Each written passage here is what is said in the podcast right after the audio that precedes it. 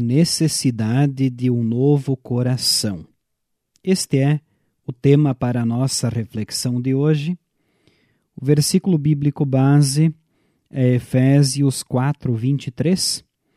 É preciso que o coração e a mente de vocês sejam completamente renovados.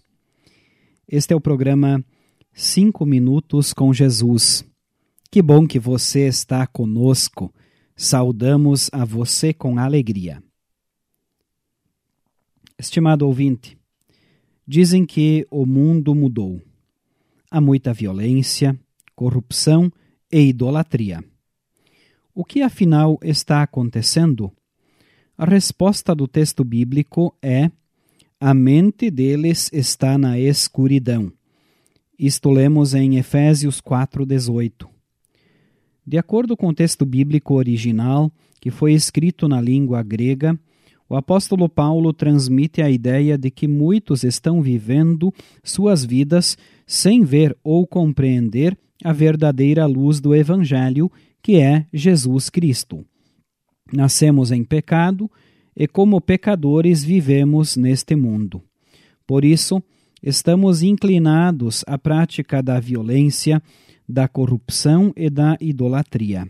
Como o próprio apóstolo Paulo disse em sua carta aos Romanos, capítulo 7, versículos 18 a 19: Pois eu sei que aquilo que é bom não vive em mim, isto é, na minha natureza humana, porque mesmo tendo dentro de mim a vontade de fazer o bem, eu não consigo fazê-lo, pois não faço o bem que quero, mas justamente o mal que não quero fazer é que eu faço. O que fazer então diante dessa triste situação? O próprio apóstolo Paulo responde em 2 Coríntios 5, 21, dizendo assim: Em Cristo não havia pecado, mas Deus colocou sobre Cristo a culpa dos nossos pecados, para que nós, em união com Ele, vivamos de acordo com a vontade de Deus. Deus, em seu amor, vem à procura do ser humano. O maior desejo de Deus é que homens, mulheres e crianças sejam salvos e cheguem ao pleno conhecimento da verdade. O diabo faz de tudo para não deixar que a luz do Evangelho nos atinja.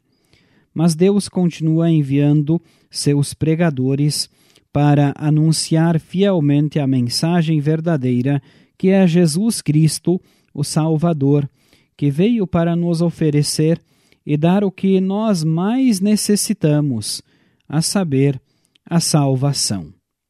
Agora nós vamos orar.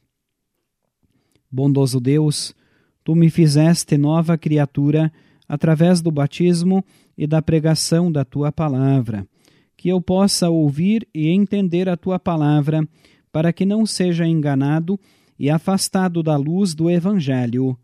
Amém. Esta, prezados ouvintes, foi a nossa mensagem para hoje. Queremos agradecer a cada um pela audiência. Desejamos a graça do Senhor Jesus Cristo, o amor de Deus Pai e a comunhão do Espírito Santo. Amém.